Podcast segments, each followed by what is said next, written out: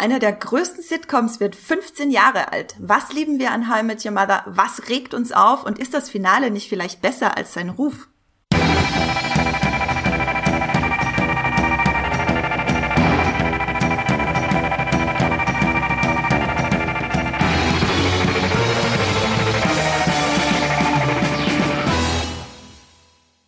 Hallo und herzlich willkommen zu einer neuen Folge Streamgestöber, eurem Moviepilot Podcast, wo wir über die besten Serien und die gehyptesten und die neuesten und auch ältere Serien, wie man heute sieht, reden, die ihr bei euren Streamingdiensten Netflix, Amazon Prime, Sky, Join, TV Now und wie sie alle heißen, streamen könnt. Heute geht's um How I Met Your Mother, eine der ja, legendären, das Wort werden wir wahrscheinlich noch öfter sagen, äh, Sitcoms, die wir so haben zurzeit und in der jüngsten Vergangenheit. Und ich bin zum Glück nicht allein. Ich habe mir nämlich den ja, äh, ich behaupte jetzt einfach mal weltgrößten oder Deutschland größten How mit Your Mother Fan dafür eingeladen und zwar unseren Kollegen Hadi aus dem Social Media Team. Hallo Hadi. Hallo, ich habe die Serie nur neunmal durchgeschaut. Hast du sie neunmal durchgeschaut, weil es neun Staffeln sind oder war das einfach Zufall so aus Zeitgründen? Ich glaube, ich muss da kurz nachrechnen. Nee, ich glaube, ich habe sie dreimal geschaut vor dem Finale und dann sind es ja ungefähr sechs Jahre jetzt bis, jetzt, äh, bis jetzt. Und da habe ich jedes Jahr nochmal geschaut. Das finde ich sehr löblich. Das heißt, du, wir haben nämlich äh, für alle Zuhörerinnen und Zuhörer da draußen, wir haben vorhin eh gesagt, Hendrik und ich, wir haben ein bisschen belegte Stimmen heute. Deswegen redet Hardy jetzt einfach eineinhalb Stunden für euch, warum er so großer High mit Your Mother Fan bin. Und da begrüße ich natürlich auch gleich äh, einen zweiten tollen Kollegen von mir, und zwar unseren Streaming-Experten, der immer versucht, heimlich Fußball-Content in ja, den Podcast hallo, zu schmuggeln. Hallo, Hendrik. bei Apple TV Plus. So, damit, damit da habt ihr es schon hab, wieder. Ich habe How mit der Mother 0,9 Mal geguckt, würde ich sagen. So, so, so grob gerechnet. Ich bin mir nicht ganz sicher, ob das wirklich so genau hinhaut, aber es kommt ungefähr hin. Ich finde, das gleicht sich alles ganz wunderbar aus heute. Ähm, genau, meine Kollegen Hadi Zaubitzer und Hendrik Busch. Ich bin Andrea Wöger. Ich bin sehr großer Robin Schibalski-Fan. Es kann passieren, dass ich aus Versehen anfange, anfange zu singen über Malls und Sandcastles heute. Ich verspreche gar nichts. Und würde sagen, wir starten gleich los auf ins Streamgestöber und sagen euch, was wir letzte Woche äh, oder am Wochenende geguckt haben was wir euch gerne empfehlen möchten. Wenn ihr direkt zu How I Met zu unserem Hauptteil der heutigen Podcast-Folge springen wollt, dann könnt ihr das machen, indem ihr einfach zum nächsten Kapitel springt. Wir haben das natürlich alles mit Kapitelmarken versehen für euch, damit ihr euch äh, ja unsere Tipps nicht anhören müsst, wenn ihr nicht wollt. Sie lohnen sich aber, weil ich habe schon mitbekommen, was Hardy äh, geguckt hat am Wochenende. Hardy, lass uns äh, dran teilhaben. Was empfiehlst du uns und wo ist es zu streamen? Ja, ich habe auf Netflix ähm, American Pie die nächste Generation geguckt, den ersten Spin-off-Film der American Pie-Reihe. Und den mag ich immer noch sehr gern. Ich habe alles vergessen gehabt, aber es ist äh, immer noch ein guter Film und ich bin großer Verteidiger auch der Spin-offs, finde die nämlich sogar teilweise besser als die originalen Filme. Ähm, und verstehe immer nicht ganz, wo dieser ganze Hass herkommt, vor allem der zweite Teil ist super guter Trash. Ähm, und der erste ist aber auch gut. Von wann, wann hat denn das angefangen? Von wann sind diese Spin-off-Filme? Weißt du das? Der erste ist von 2005. Also unser ah, ja, Jahr krass. Heute. Ah ja, ich habe nämlich von den Spin-off-Filmen habe ich keinen äh, einzigen gesehen tatsächlich. Ähm, kannst du noch mal den Titel wiederholen und wo du das geguckt hast? Das war American Pie Presents Bandcamp oder American Pie präsentiert die nächste Generation. Alles klar. Hendrik, wo und was hast du denn Auf gestreamt am Wochenende? Ah, auf Netflix, genau, auch, stimmt. Auch also, ja, genau, also äh, genau, ich habe Rohwetter geguckt und der kam, das, das ist eine kleine Miniserie, die, die auch bei Netflix läuft seit letzter Woche. Das ist so ein, ähm, ja, so Netflix-Content zum, äh, zur, zum Tag der Deutschen Einheit, der ja am 3. Oktober ist. Äh, ähm, genau. Und äh, da geht es im Grunde geht es um den ähm, um den ähm, Unternehmer Rohwedder, der damals damit beauftragt wurde, die, die Firmen, die ja ähm, dem DDR-Staat gehörten, ähm, ja, in Privatfirmen umzuwandeln, also quasi zu verkaufen. Also es geht darum, wer, wer hat, äh, wie der, wie der DDR-Staat abgewickelt wurde. Und dieser Rohwedder, der wurde dann irgendwann während dieses Prozesses ermordet. Äh, und daraus hat dann Netflix so, so eine True Crime Doku beziehungsweise History-Serie gemacht. Und äh, das ist ziemlich, ziemlich ziemlich grelle Dokumentation, die so ein bisschen aufgebaut ist wie so eine Aktenzeichen XY-Folge äh, ungelöst, äh, die, die bei Netflix, also es ist sehr viel, ähm, sehr viel so fiktionalisierte ähm, Momente, wo dann, wo dann ähm, diese Mordszenen nachgespielt werden und gleichzeitig ist es, ist es mit, mit O-Tönen aufgebaut von irgendwelchen ähm, historischen Personen, die dann ihren Senf dazugeben. Es ist sehr, sehr spannend und sehr seltsam irgendwie alles, weil Deutschland sich da so ein bisschen selber reflektiert über die letzten 60 Jahre und das Ganze dann mit so einem irgendwie grotesken Ton. Also manchmal redet dann der Finanzminister von damals über darüber, dass er eigentlich ganz gerne in seinem Skiurlaub gewesen wäre. Und dann durch diesen komischen Mord dann muss er dann muss er dann leider äh, wieder nach Deutschland reisen. Tja, nee, genau. Es ist unterhaltsam und spannend. Guckt euch Robert da bei Netflix an. Ich finde das ganz interessant, aber ich kann es mir irgendwie noch nicht so recht vorstellen. Was das denn, in was für ein Genre würdest du das denn einordnen? True Crime schon. True Crime. Ja, mhm. ja. True Crime wirklich im äh, trockensten Sinne. Also True Crime im Sinne von Aktenzeichen XY ungelöst. Aber auch Deutschland-Nostalgie so ein bisschen. Und äh, bei welchem Streamingdienst hast du das geguckt? Bei Netflix. Ah ja, bei Netflix. Genau, also hier äh, ein paar Netflix-Tipps heute für euch. Dann kann ich noch einen Amazon Prime-Tipp äh, mitgeben. Und zwar habe ich gestern die vierte Folge The Boys angeguckt von ähm, oder nee, die sechste Folge The Boys, glaube ich, von Staffel 2. Die war ganz neu, die kam am Freitag und da wird jemand fast von einem Riesenpenis erwürgt. Das hat mich sehr aufgewühlt und ich könnte darüber jetzt auch einen ganzen Podcast machen. Aber gut, wir wollen über How Met Your Mother reden.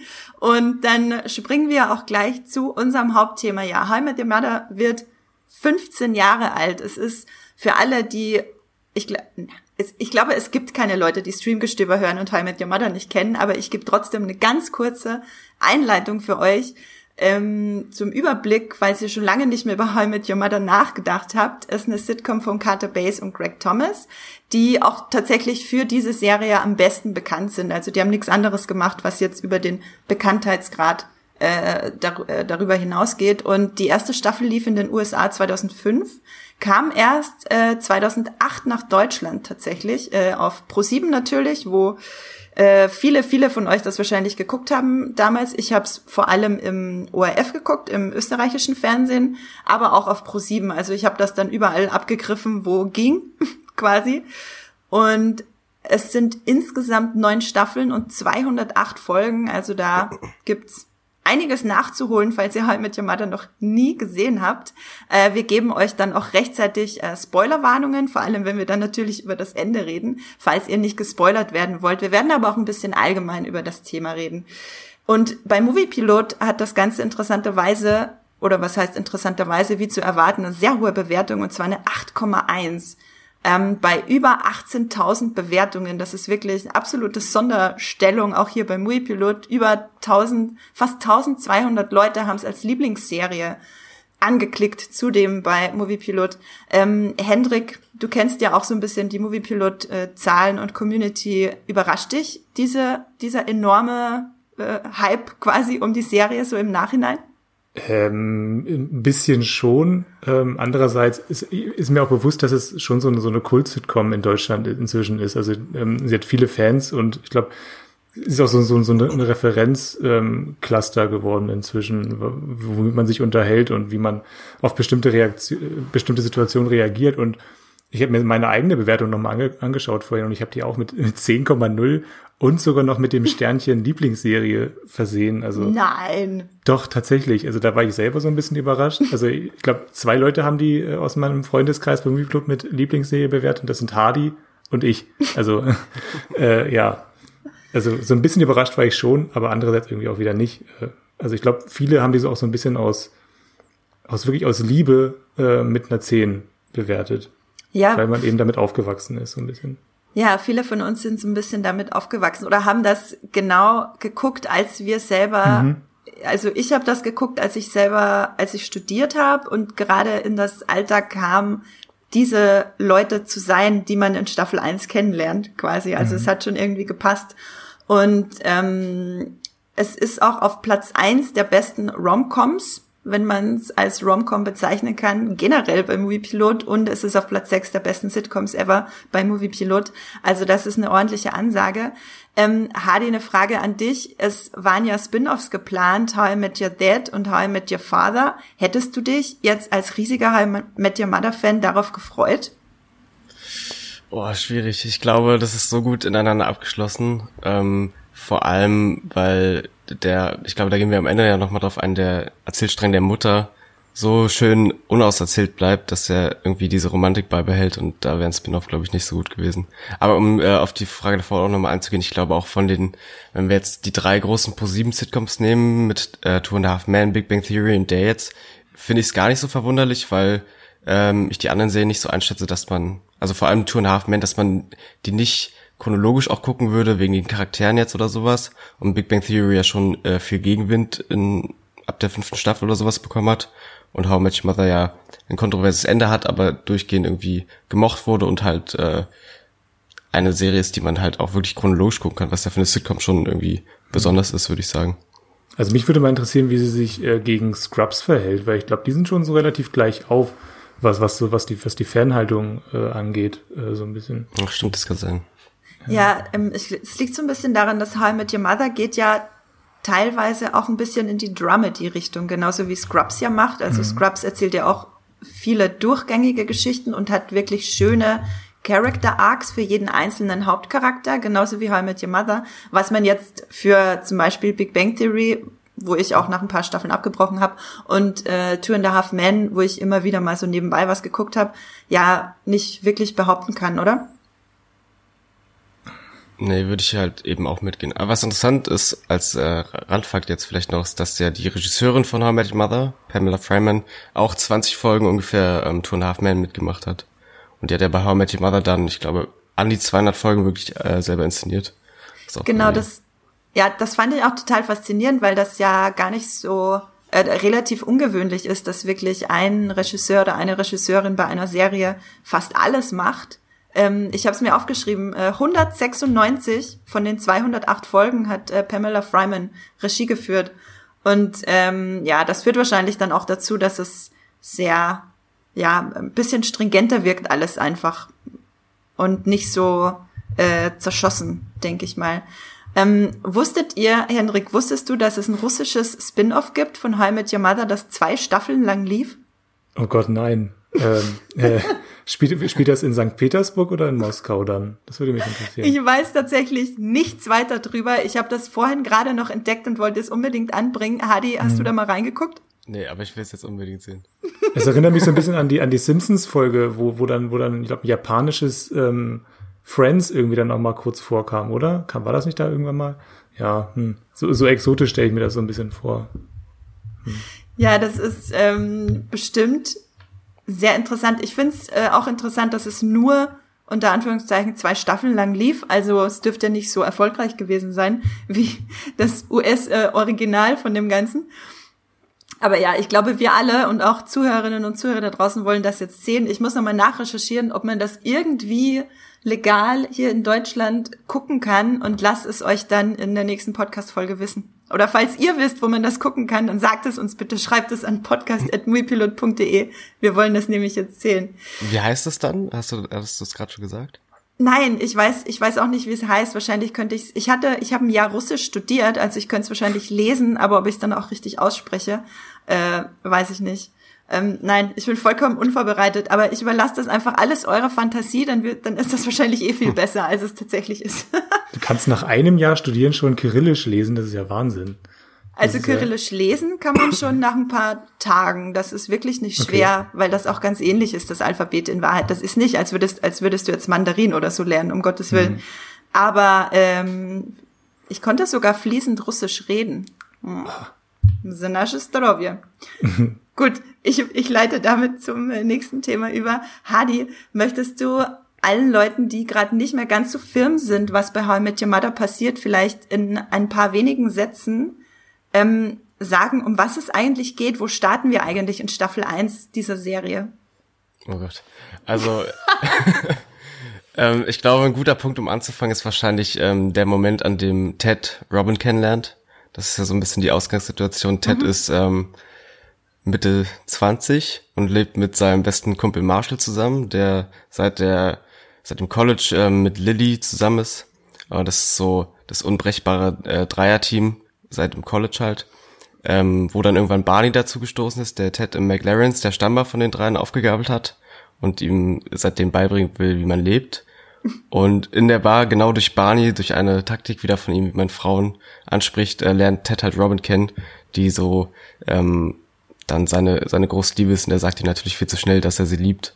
Und deswegen geht das in die Brüche, aber es entsteht eine Freundschaft daraus und das Dreierteam wird zum Fünferteam. Ja, das ist eine wunderbare Zusammenfassung, was es eigentlich geht. Genau, das Ganze spielt in Manhattan in New York, wobei man sich immer fragt, wie können die sich diese Wohnung leisten? Diese riesige, schöne Wohnung als äh, quasi als Leute, die wahrscheinlich noch nicht so viel verdienen, gerade ins Berufsleben eingestiegen sind oder noch nicht mal. Naja, ja, die Wissenschaftler in Big Bang Theory leben irgendwie in der WG und sind so kleinen äh, Schuhkartons und, äh, und, und die, die äh, ich weiß nicht, die Jurastudenten, die können sich da so, eine, so einen riesen Loft leisten oder, naja. Komisch. Ja, nur bei, äh, nicht mit dem Mother, äh, Two and a Half Men macht das Sinn. Mhm. In seinem, was ist das, Miami Beach House? Genau oder so in die Richtung. Ähm, genau, und in der allerersten Folge lernt äh, Ted Mosby, oder wie heißt er, Theodore Evelyn Mosby, ähm, Robin kennen, eine Reporterin für äh, irgendwelche äh, Local News, die dann äh, später natürlich auch eine erfolgreiche Karriere hat und so weiter. Ähm, und dann wird das Ganze so ein unzerbrechliches äh, Fünfer-Team aus Ted, Marshall, Robin, Barney und Lily. Und wir begleiten sie quasi neun Staffeln lang durch ihre Liebes- und Lebensirrungen und Wirrungen und ähm, kriegen halt das so alles mit, was eine unzertrennliche Freundesklicke so mitmacht.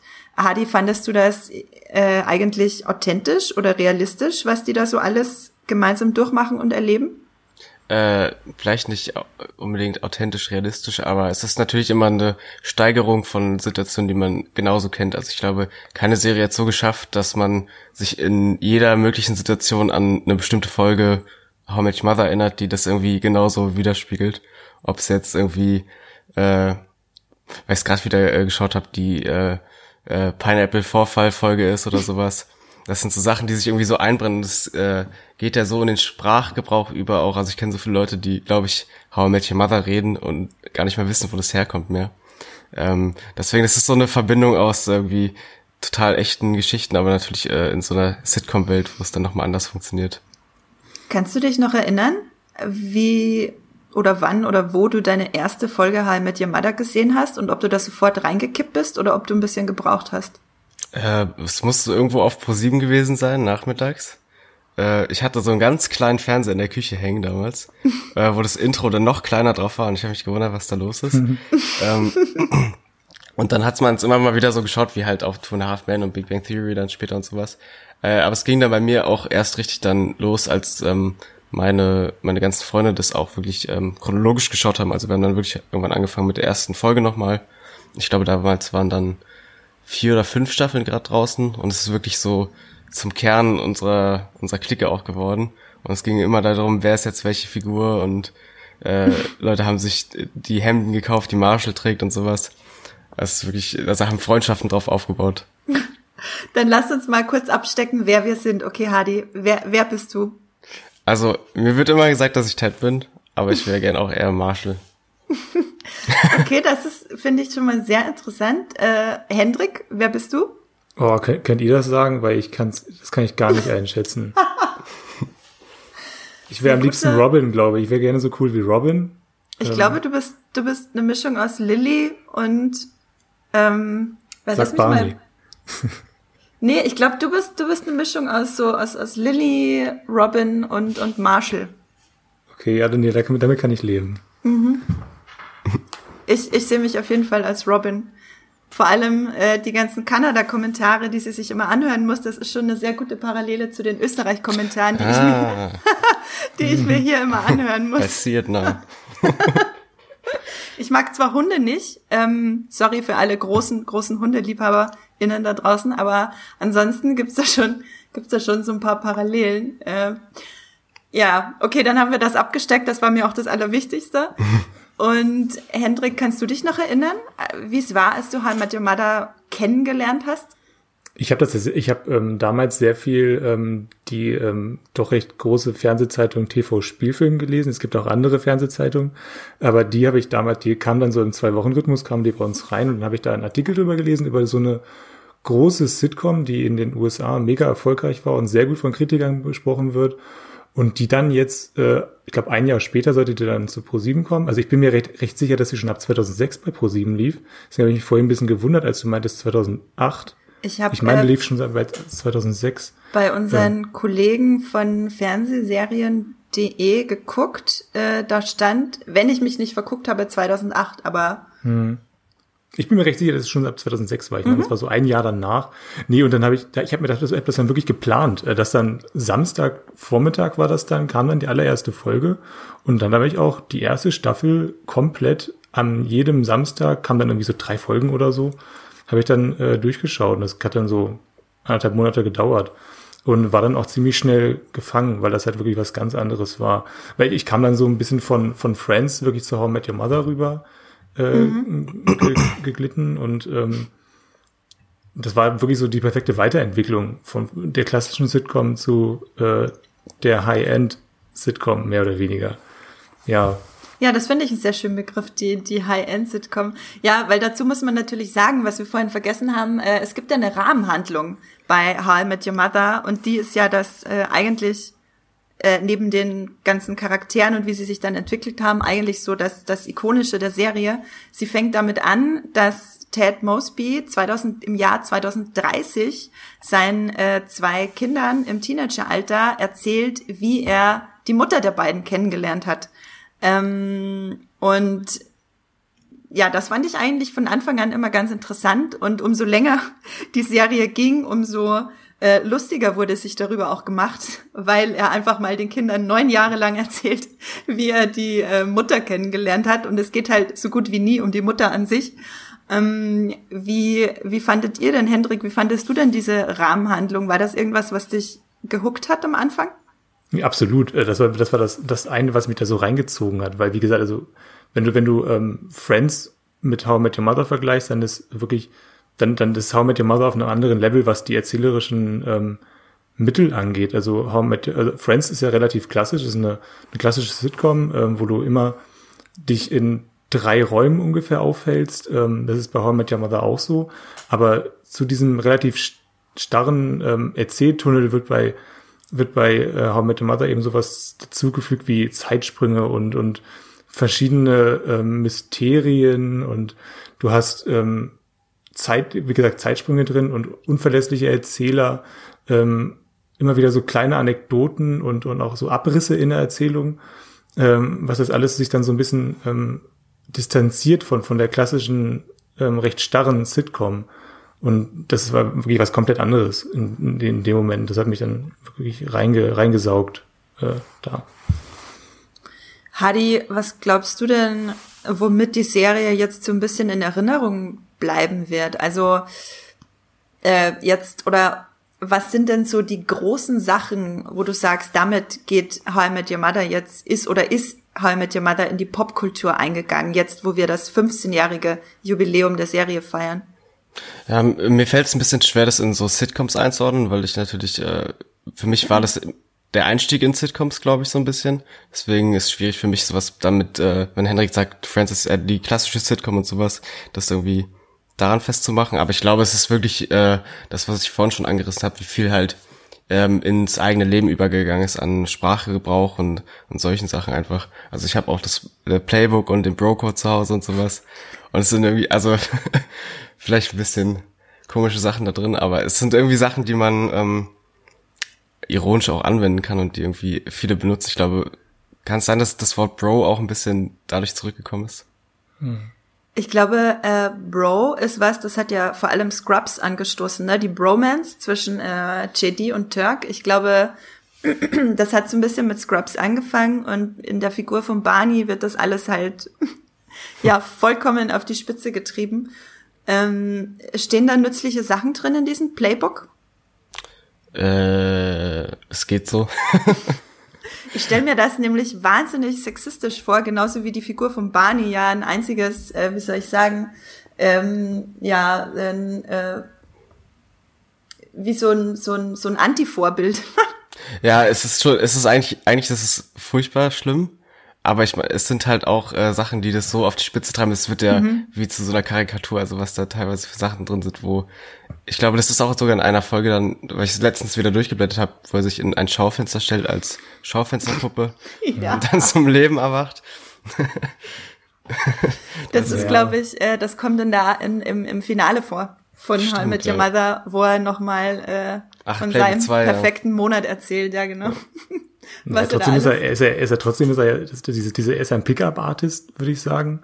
Und mhm. das alles, dann wird er schon ein bisschen romantisiert. Also ich glaube, so richtig gebrochen habe ich nicht das Gefühl. Also es wird schon auf die Spitze getrieben, aber, aber man hat nicht das Gefühl, dass sich jetzt wirklich die Autoren da jetzt komplett von distanzieren. Also ich nee. glaube, für die ist er immer noch der witzige, verschrobene äh, Frauenaufreißer, der irgendwie ein paar gute Tricks auf Lager hat und natürlich auf seine Weise tragisch ist, aber äh, irgendwie auch cool immer noch. Und irgendwie wird es ja immer noch äh, ja so ein bisschen verherrlicht. Also ja, äh, ich glaube auch, dass, also ich hätte mir auch gewünscht, dass sie sich äh, so ein bisschen mehr noch, also dass sie die Figur von Barney noch so ein bisschen mehr und ernsthafter hinterfragen. Sie machen das schon auf jeden Fall in Ansätzen. Also man kann ihn schon auch als äh, unglaublich zerbrechlichen Menschen mit wahnsinnig vielen komplexen Lesen, woraus dann das alles entstanden ist, so ist, wie er ist. Aber man muss das schon auch ein bisschen suchen, habe ich das Gefühl. Mhm. Ja, es gibt ja diese eine Folge, wo man dann äh, seine, seine äh, Origins-Story so ein bisschen äh, kennenlernt, äh, wo, wo das dann auch so ein bisschen pathologisiert wird, was er dann äh, mhm. in, der, in, in den, in der, als erwachsener Mensch macht. Aber so richtig, so, also es reicht irgendwie nicht.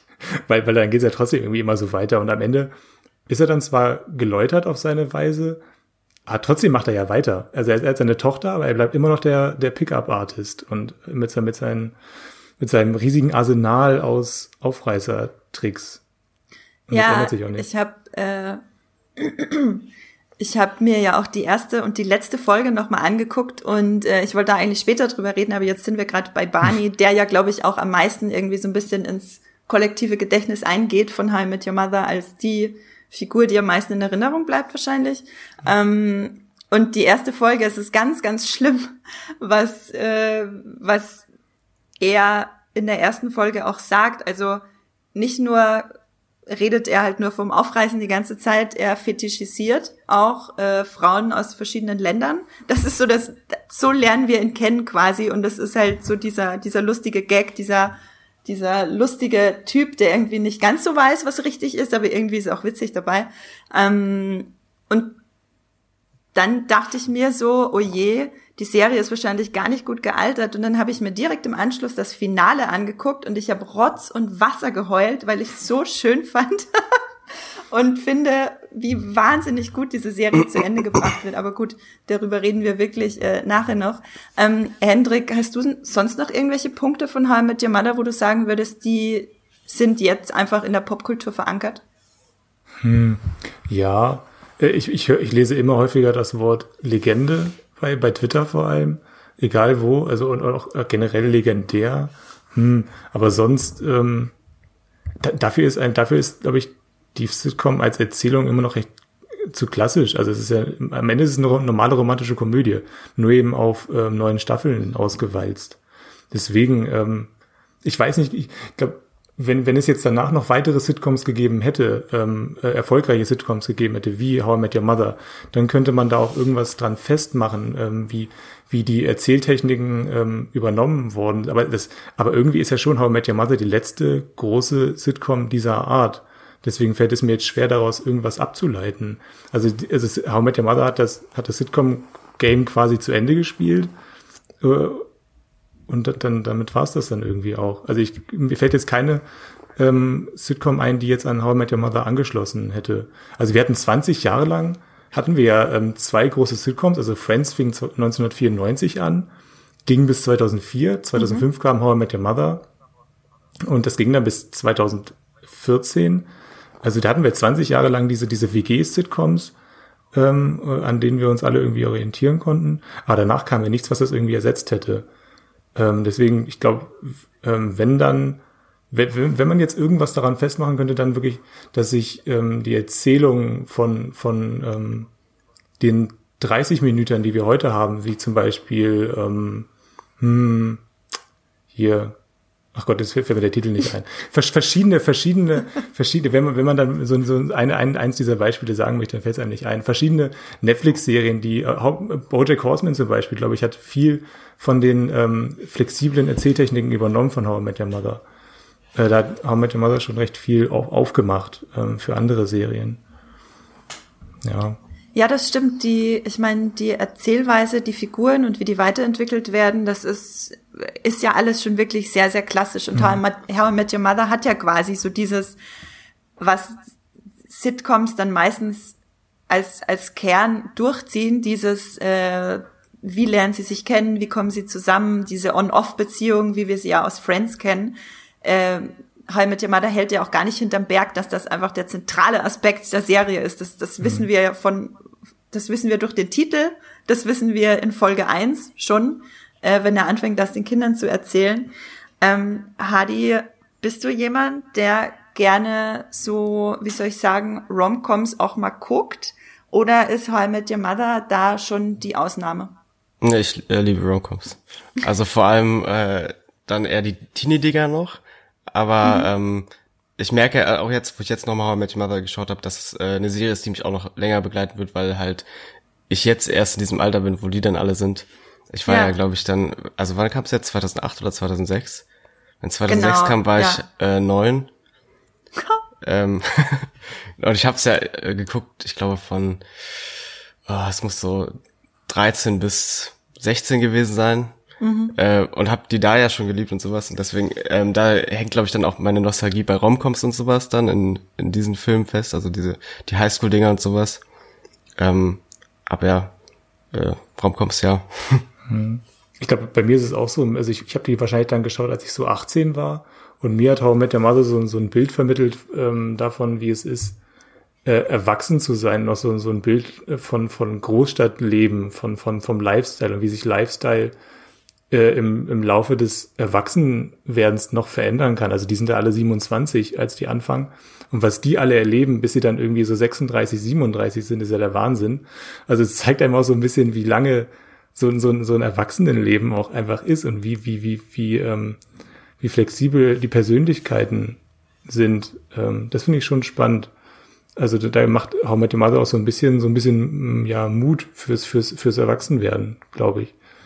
Ja, das stimmt. Ich, ich mag, also gerade jetzt, wo ich halt den Vergleich zwischen der ersten und der allerletzten Folge habe, da sieht man auch, wie krass gewachsen die Serie ist und wie viel hm. Tiefe sie gewonnen hat. Auch durch die fantastischen Schauspieler, die äh, sie für diese Rollen besetzt haben und wie, wie die alle zusammengewachsen sind. Ähm, Hadi, was ist wahrscheinlich eine schwere Frage, vielleicht auch nicht, aber was ist denn dein Lieblingscharakter? Oh. Äh, da kann ich übrigens kurz anfangen. Wir haben ja eine Umfrage ja. noch für Instagram gemacht. Oh ja, super. Ähm, da ist Barney ganz weit vorne, auch in allen möglichen Varianten geschrieben, von Barnex bis Barney mit I oder Swally. Also ähm, alle, alle Barneys aus allen Paralleldimensionen. auch aus dem russischen Spin-off. ähm, da bin ich, glaube ich, nicht dabei. Ich tendiere dann, glaube ich, doch eher zu. Ah, oh, es ist so schwierig. Kann man Marshall Ted voneinander trennen? Eigentlich ist es sehr so eine Einheit, die zusammengehört. Aber wenn ich mich entscheiden müsste, dann würde ich, glaube ich, Ted nehmen.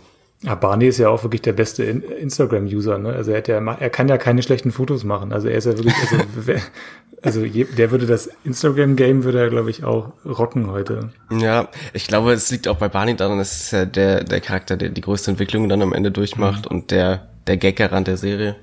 Ähm, aber ja, weil wir es auch vorhin nochmal hatten, in welcher Figur man sich sieht und sowas. Ich glaube, ich sehe dann, kann mich dann äh, nicht nur dadurch, dass er die Hauptfigur ist, am meisten oft mit äh, Ted identifizieren. Allein wenn er anfängt von irgendwelchen Themen dann äh, Monologe zu halten, wo keiner Interesse dran hat, da sehe ich mich wieder. Perfekt für Podcast geeignet, Heidi. ähm, würdest du dich als hoffnungsloser Romantiker bezeichnen? Ähm, ich mach's mal an der Before-Trilogie-Skala fest. Ich bin äh, beim zweiten Teil. Für alle äh, Before-Fans da draußen, die werden wissen, ja. was Hardy meint. ähm, Hendrik, was ist deine liebste Figur in How I Met Your Mother? Ja, da, da bleibe ich bei Robin tatsächlich, weil sie, weil sie ähm, Scotch mag. Ich mag, ich mag Whisky. Nein, äh, ich, das, ist bei mir auch so ein bisschen nach Ausschlussverfahren. Ähm, also Barney finde ich tatsächlich viel zu, ich, den, den mochte ich tatsächlich nie. Also ich mochte Barney mhm. nie, äh, weil, weil er mich immer abgestoßen hat mit seiner Art. Und da, da, das kann noch so, kann noch so häufig in, in, ins Weinerliche dann abgleiten in den letzten Folgen. Ähm, Ted fand ich auch immer seltsam, tatsächlich. Also er, er ist, ich glaube, Ted ist schon, ja, er ist, er ist, er ist halt ein, auf seine Weise ist er ja irgendwie auch ein netter Kerl, aber dann, er würde mich mit seiner Art irgendwie auch eher nerven. Und dann, dann hast du eben dann Marshall über, der ein Jurastudent ist, naja. Äh, Warum hast Jura, du diese Serie geschaut eigentlich? Nichts, nichts gegen Jurastudenten. Und was hast Nein. du gegen Jurastudenten? Nein, nichts gegen Jurastudenten. Was? Nein, aber ich glaube, am Ende ist einfach Robin ähm, strahlt irgendwie über alle hinweg, weil sie ähm, cool ist, weil sie schlau ist, weil sie ähm, unabhängig ist und ähm, ihr eigenes Ding macht und weil sie Journalistin ist und, äh, und das auch äh, also einen ziemlich ziemlich ziemlich coolen Lebenslauf hinlegt. Also sie fängt mhm. dann nochmal ganz von vorne an und fängt da als Rechercheurin bei einem großen Nachrichtennetwork an und arbeitet arbeitet sich von von da aus dann eben hoch. Sie tritt nochmal aus dem Scheinwerferlicht raus und ich mag ich mag diesen Lebenslauf von ihr einfach. Das gefällt mir sehr gut. Äh, nochmal ja. nichts gegen Jurastudenten. Wir brauchen Jurastudenten. Wir brauchen Jurastudenten tatsächlich. ähm, du hast Lilly überhaupt nicht erwähnt. Ist ja, die nicht genau. auf deinem Radar?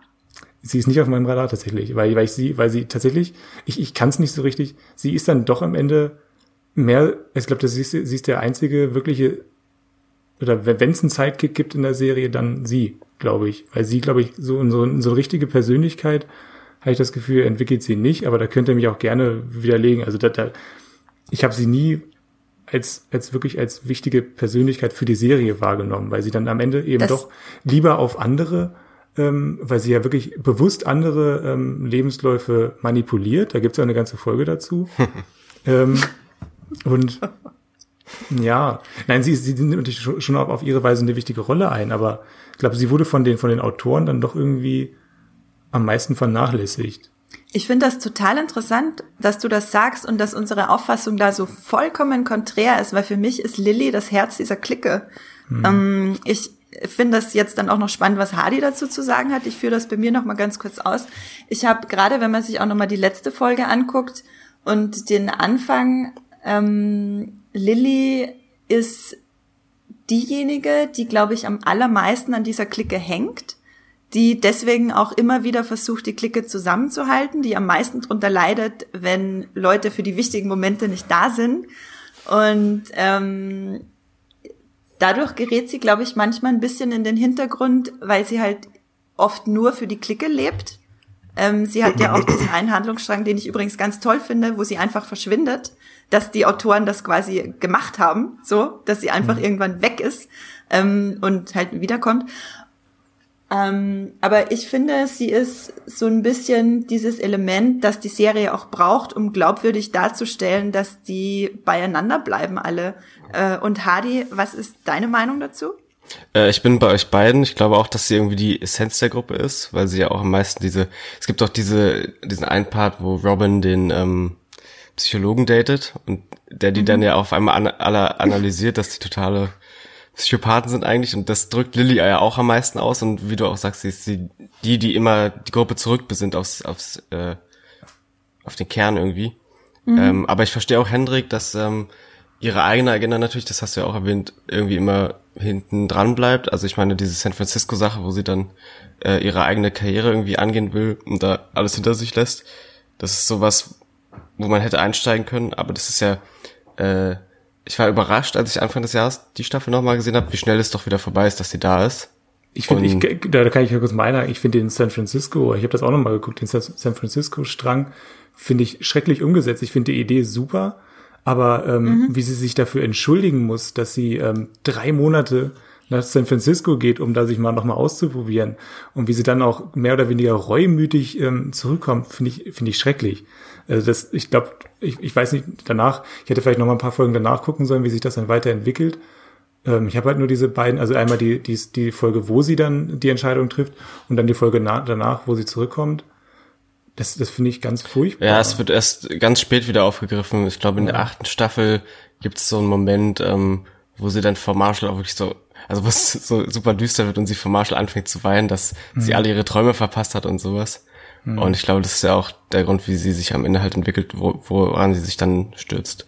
Also ja. sie will ja dann auch, sie die, äh, leben ja dann auch in Italien ein Jahr mhm. mit äh, Twin Peaks Inspector. Ich glaube, ich glaube, es ist ja auch so, dass sie ähm, dann auch dafür bestraft wird, fast schon, dass sie nach San Francisco gegangen ist, weil ja irgendwie nichts von dem so wird, wie sie sich das vorgestellt hat.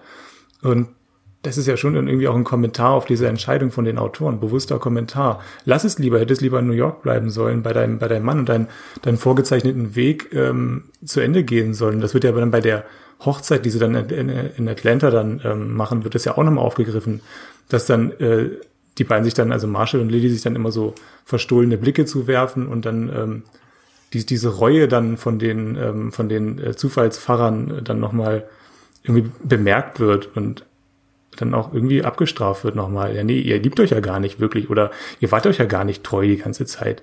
Deswegen könnt ja. ihr jetzt auch nicht heiraten.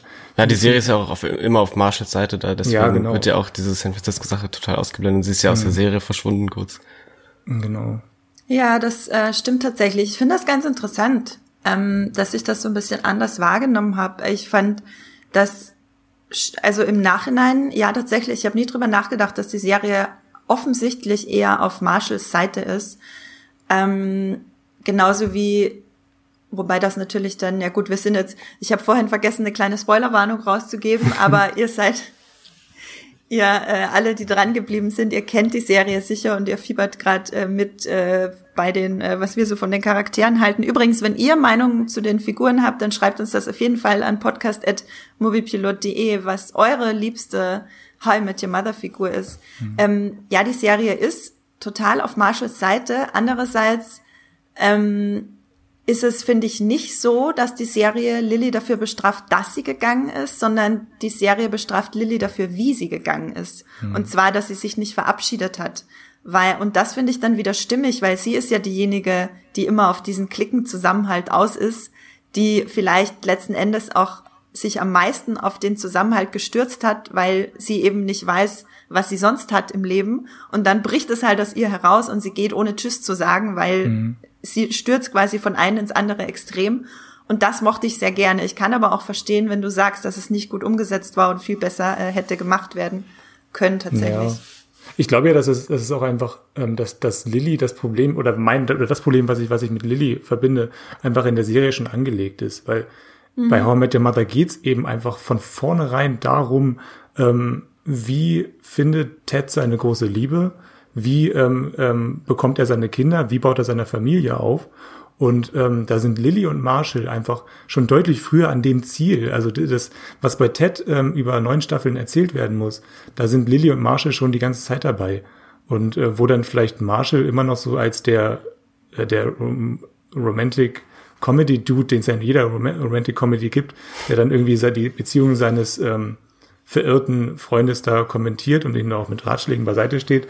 Ähm, deswegen nimmt er da noch eine größere Rolle ein. Aber deswegen, glaube ich, kann da Lilly auch einfach schwer noch eine, eine aktive Rolle spielen in der Handlung, weil sie eben einfach schon sehr früh am Ziel ist und sehr früh schon das erreicht hat, äh, was, was alle, wo alle noch hinwollen. Ähm, ja. Ja, wenn man das so ein bisschen durchanalysiert, könnte man natürlich sagen, du hast äh, den Normalo, Ted mhm. in der Mitte, den äh, so ein bisschen äh, sehr romantisch veranlagt, will seine große Liebe finden, hat da vielleicht auch so ein bisschen zu romantisierte Vorstellung, äh, was es bedeutet, äh, die wahre Liebe zu finden und was die wahre Liebe ist. Und dann hast du einerseits den, dann hast du halt den Teufel und den Engel links und rechts. Einmal natürlich Teufel Barney, Engel Marshall, so mhm. einmal der Aufreißer, der sich nicht binden will und einmal der in der Beziehung, der keine andere haben möchte. Und ähm, dann hast du halt, die sind halt so dieses Männer-Dreier-Gespann, an denen man orientiert und dann werden halt noch die Frauen dazu gebracht. Einmal die Frau von dem Engel auf der einen Schulter und dann halt das Love Interest, das aber äh, Gott sei Dank muss man sagen, dass Robin und Lily halt ähm, wahnsinnig also meiner Meinung nach sehr gute äh, eigenständige Figuren sind und nicht dann dafür da sind, die äh, Männer zu supporten. Was sich ja auch darin zeigt, dass Hendrik, wir beide sagen, Robin ist unser Lieblingscharakter. Mhm. Ähm, Hardy, würdest du so dieses, dieses, diese Analyse unterstreichen? Äh, ich würde, glaube ich, noch mal äh, dagegen sprechen und weil ich jetzt noch mal über das Ende nachgedacht habe und äh, irgendwie die Serie baut sich ja übrigens auch eine krasse Entwicklung, was sie durchmacht, wie hart die finde ich wird teilweise, wenn es darum geht irgendwie, dass man Träume hinter sich lassen muss, um neue aufbauen zu können und sowas und das passiert ja dann am Ende auch noch mal für Lilly, also da drehen sie das ja noch mal um, weil dieser Konflikt kommt ja noch mal hoch, als sie nach Italien möchte und Marshall äh, kann jetzt äh, Richter werden. Und im, am, ganz am Ende, nach einem ganz langen Hin und Her, gehen sie ja wirklich nach Italien. Und Marshall wird im Jahre 2020 übrigens äh, dann Richter. Und ja, deswegen äh, würde ich da auch nochmal gegensprechen eigentlich. Quasi, dass die Serie gar nicht so ähm, stereotypisch verläuft, wie man es glauben könnte am Anfang. Ja, sie hat halt neun Staffeln Zeit, um alles nochmal durchzuleuchten. Und, das um sich zu korrigieren vielleicht auch. Ja. ja. Ja, ich würde es nicht mal korrigieren, denn das ist, ähm, sie macht, sie nimmt beide Seiten einmal auf. Hm. Mhm. Nimmt sich die Zeit, äh, äh, dann doch nochmal in Ecken zu leuchten, die vorher nicht beleuchtet ja, waren. Ja. Mhm. Hadi, hast du denn eine Lieblingsfolge? Ich weiß, es ist schwer, aber gibt es eine, die heraussticht? Ich habe lange drüber nachgedacht. Ja, okay. Ähm, und äh, es gibt natürlich äh, die Ananas-Folge und sowas alles, das Playbook, der nackte Mann, diese ikonischen Sachen irgendwie. Aber ich glaube, ich würde jetzt ähm, eine Folge nehmen, die wirklich wächst sogar, nachdem man die Serie durchgeschaut hat. Und zwar ist das äh, von Staffel 8, Folge 20, ich weiß leider nicht den Titel. Mhm. Ah doch, die Zeitreisenden. Das ist die Folge, wo ähm, Ted und Barney am Anfang in der Bar sitzen und äh, Ted überlegt, ob er zu Robots vs. Wrestlers geht. Mhm. Und dann äh, Zukunfts-Barney und Zukunfts-Ted kommen und ihm erzählen, warum er da hingehen sollte oder nicht. Und die Folge endet einfach damit, dass Ted sich das alles ausgedacht hat, die Situation schon längst vorbei ist und er alleine in der Basis auf dieses Ticket schaut und dann äh, ein Monolog anfängt, wo er sagt, irgendwie hätte ich damals schon gewusst, wo deine Mutter jetzt ist und dass wir uns in 45 Tagen hin, äh, kennenlernen würden, dann wäre ich zu ihr hingelaufen und dann steht er, du siehst die Mutter nicht, aber er steht dann vor ihr am Ende und hält Monolog, dass er diese Zeit auch noch haben will mit ihr.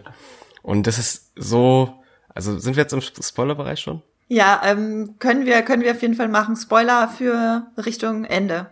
Ja, also jetzt nämlich sehr harter Spoiler. Äh, die Mutter stirbt ja am Ende. Also Tracy.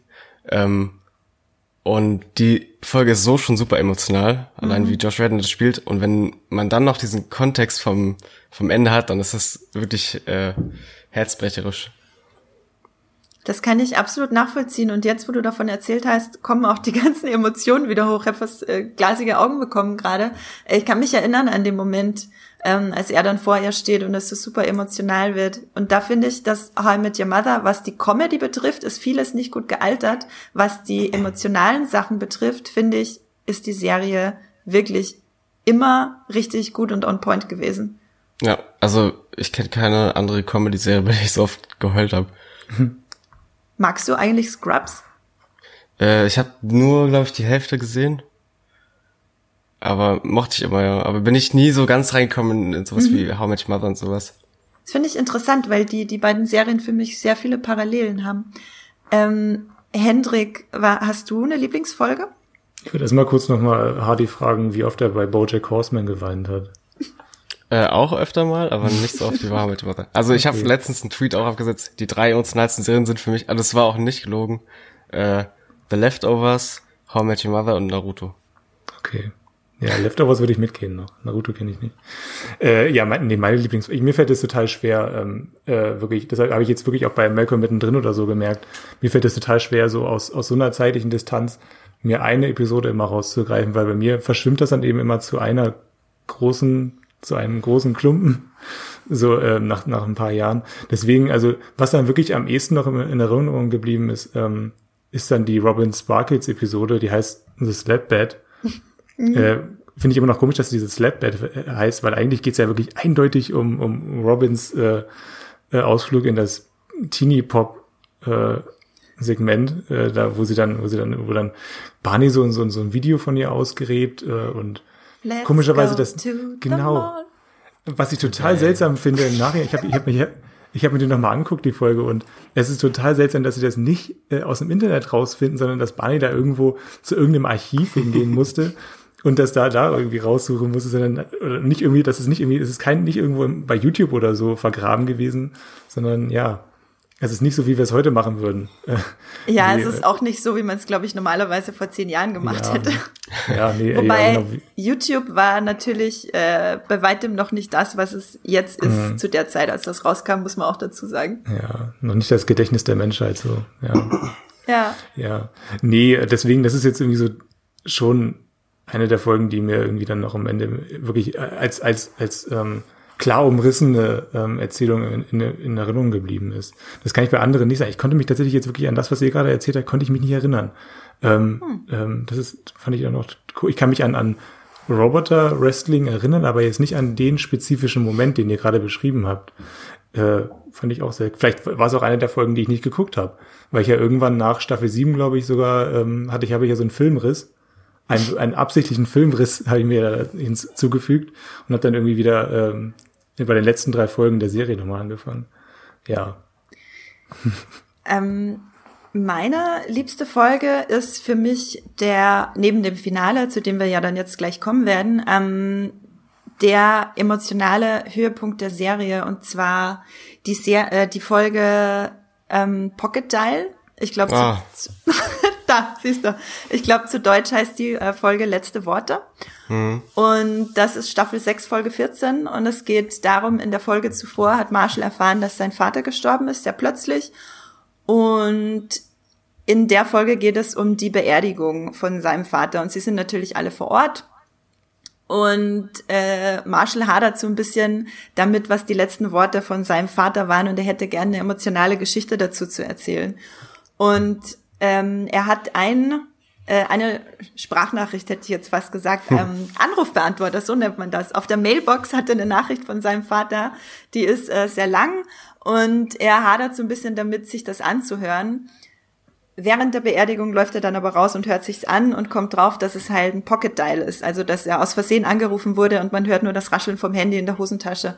Und das ist natürlich ein super niederschmetternder Moment. Allerdings kehrt sich das Ganze natürlich dann nochmal um, als äh, also alle stehen da draußen vor der Kirche im Schnee, die die Clique alle fünf und äh, Marshall hat halt das Handy in der Hand und heult und schreit und dann ähm, hat er das auf laut gestellt, um quasi einen Standpunkt zu machen, wie, wie, wie, wie schrecklich das ist, dass er, dass nichts von seinem Vater übrig bleibt als dieser Pocket Dial quasi.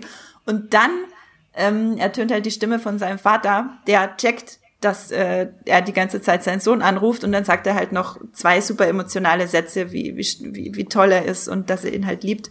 Und dieser Moment, oh, der hat mich wirklich gebrochen. Also man muss auch schon versuchen, nicht wieder zu weinen anzufangen, wenn ich es hier erzähle. Das ist, ähm, finde ich, so ein unglaublich gelungener Moment, der halt sehr vieles, sehr vieles sehr schön auf den, auf den Punkt bringt. Und auch einer der wenigen großen Marshall-Momente, finde ich. Marshall ist ja oft genauso wie Barney der, der Sidekick von der, von der einen Seite. Und äh, das ist halt so äh, die, die Beziehung zu seinem Vater so eine Sache, die, das haben sie wirklich schön herausgearbeitet. Hardy, Ja. äh, du hast auch gerade so reagiert, ist auch eine Folge, die du sehr gern magst. Ja, auf jeden Fall. Also ich finde auch, ich finde, glaube ich, ähm, äh, emotional den Moment aus der Folge davor noch besser, wie Lilly halt an der Bahn kommt und ihm Oh die Gott, Nachricht überbringt. Gottes Willen. Das ist so furchtbar. Weil die Folge auch einfach da endet. jetzt Ja. habe ich glasige Augen. Ah. Das ist so schlimm. Ja, genau, wie sie, wie sie vor Marshalls, äh, oder nee, McLarens, wie sie vor McLarens weinend aus dem Taxi steigt und Ja. äh, ihm sagt, dass äh, sein Vater gestorben ist. Und Das er ist sagt halt nur, ich bin noch nicht bereit dafür. Und boah. Boah, können wir, Ja.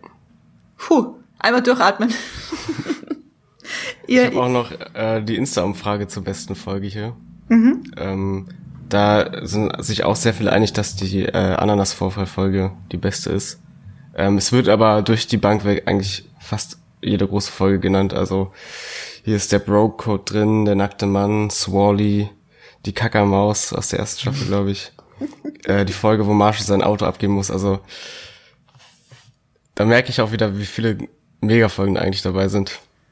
ja, Es ist, es ähm, strahlt nur so vor, nee, strotzt, das ist das Wort, strotzt nur so vor Folgen, an die man sich gut erinnern kann. Äh, außer Hendrik, der sich nicht an alles äh, so gut erinnert, aber es ist ja auch immer eine Frage, ja. wie, wie sehr man resoniert einfach mit der Geschichte. Ich, ich ja glaube, also die letzten, gleich. das, was ihr jetzt zuletzt gesagt habt, die, das, das, das, die, die Kackermaus, die ist mir auch in Erinnerung geblieben und auch die ähm, Pocket-Teil-Folge, das ist alles noch da. Ich glaube, es war wirklich die eine Folge, die, über die ihr vorhin gesprochen habt, die war, die war wahrscheinlich wirklich in diesem Zeitraum, wo ich da nicht geguckt habe. Also ich glaube, nee, ja, ich glaube, die wirklich die emotionalen Sachen haben sich mir auch eingebrannt, auf jeden Fall. Ähm, meine Zweitlieblingsfolge oder gleich auf mit letzte Worte ist äh, für mich das Finale. Ich bin eine von dieser Minderheit, die dieses, die das How Your Finale über alles liebt. Ich kann nicht aufhören, von diesem Finale zu schwärmen, weil es für mich nochmal eine ganz neue Ebene auf die Serie draufsetzt, äh, was die alles dazugelernt hat in ähm, all den Jahren.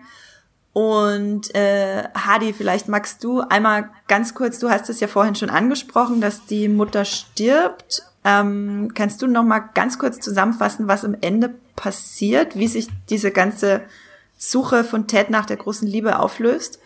Oh, ich versuche es kurz zu halten.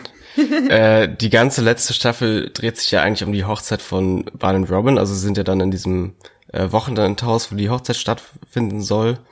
Ähm, und es kommt, ich glaube, die Staffel, nee, die achte Staffel fängt ja an damit, dass Ted am Bahnhof sitzt und von der Hochzeit gerade wegfährt. Mhm. Man sieht dann kurz, wie der gelbe Regenschirm ins Bild läuft. Ähm, und das greift dann die neunte Staffel am Ende auf, nämlich auf der Hochzeit äh, spielt äh, Tracy, ich glaube, sie heißt Tracy, oder? Mhm.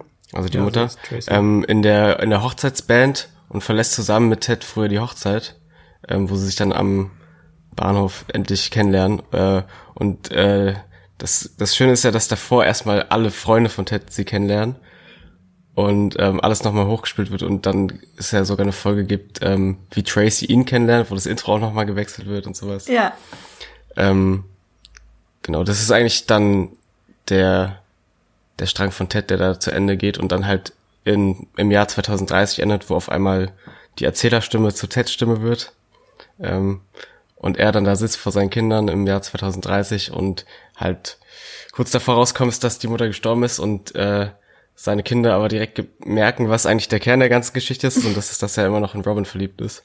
Und dann am Ende, ich glaube, der letzte Shot ist ja sogar, wie er wieder vor ihm Fenster steht mit dem blauen Horn und das hochhält. Genau, quasi eine direkte Anbindung an Folge 1, wo er auch mit dem blauen Horn aus dem Restaurant, wo sie ihr erstes Date hatten, vor ihrer ihrer Wohnung steht und das hochhält, um mir zu zeigen, dass er äh, ja was will von ihr. Und das macht er dann ganz am Ende auch wieder.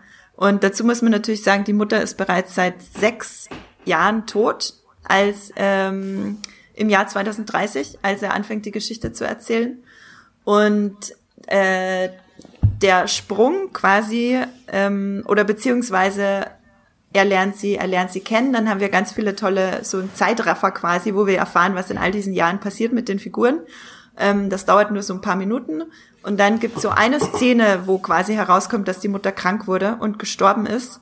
Ähm, das wird, glaube ich, nicht mal explizit gesagt, dass sie stirbt. Die Kinder ja. sagen dann am Ende, Mom äh, ist seit sechs Jahren tot. Also geh endlich zu Tante Robin, du bist so offensichtlich verknallt, also bitte stell dich mal nicht so an. Und ich glaube, dass diese ganz kurze Abhandlung davon, dieses abrupte ähm, und generell, dass die Mutter stirbt, sehr viele Leute vor den Kopf gestoßen hat. Hendrik, wie hast du denn diese riesige Kontroverse um das Ende von How I Met, How I Met Your Mother wahrgenommen? Was glaubst du, war da der Kern der ganzen Aufregung? Ich, der Kern der Aufregung ist tatsächlich, glaube ich, ähm, dass äh, Christine Milioti, äh, also die Tracy-Darstellerin, ähm, oder auch generell die ganze Figur, dass die ähm, eigentlich sehr beliebt war bei, bei den Fans und alle sehr zufrieden waren mit der, mit der Wahl und dass sie dann am Ende mehr oder weniger, ja, wirklich sehr kühl ausgedrückt entsorgt wird, bevor dann eben äh, Robin wieder ihren Platz einnimmt. Ich glaube, daran stören sich viele. Ähm, ich finde, ich finde es gar nicht so furchtbar. Ich glaube, was mich eher an, an, an dem Finale stört, ist, dass, du hast es schon erwähnt, dass es ein Zeitraffer ist. Und ich frage mich, warum muss man ähm, so, so einen Zeitraffer einbauen, wenn man vorher zwei Staffeln ähm, wirklich auf, auf der Stelle tritt Äh, und dann, um dann mhm. wirklich am Ende nochmal so, so einen Sprint anzusetzen. Also man hätte das, man hätte Christine Milioti als Tracy viel mehr Raum geben können, um, um, sich wirklich auch als Figur zu entfalten, um dann eben auch in das Erbe wirklich so einzutreten. Äh, und das wird ihr dann so ein bisschen genommen. Also der Figur und der Darstellerin. Äh, und damit habe ich so ein bisschen meine Probleme gehabt. Und ich glaube, das ist auch das, woran sich viele Fans dann stören. Das ich heißt, mag aber eigentlich, ja, was, was meinst du? Äh, nee, meine, meine, meine Folgefrage wäre, das heißt, mhm. du glaubst generell, dass sie stirbt, wäre nicht das grundlegende und dass er dann wieder zu Robin geht, wäre nicht das grundlegende Problem, wenn mhm. der ganzen Erzählung mehr Raum gegeben worden wäre?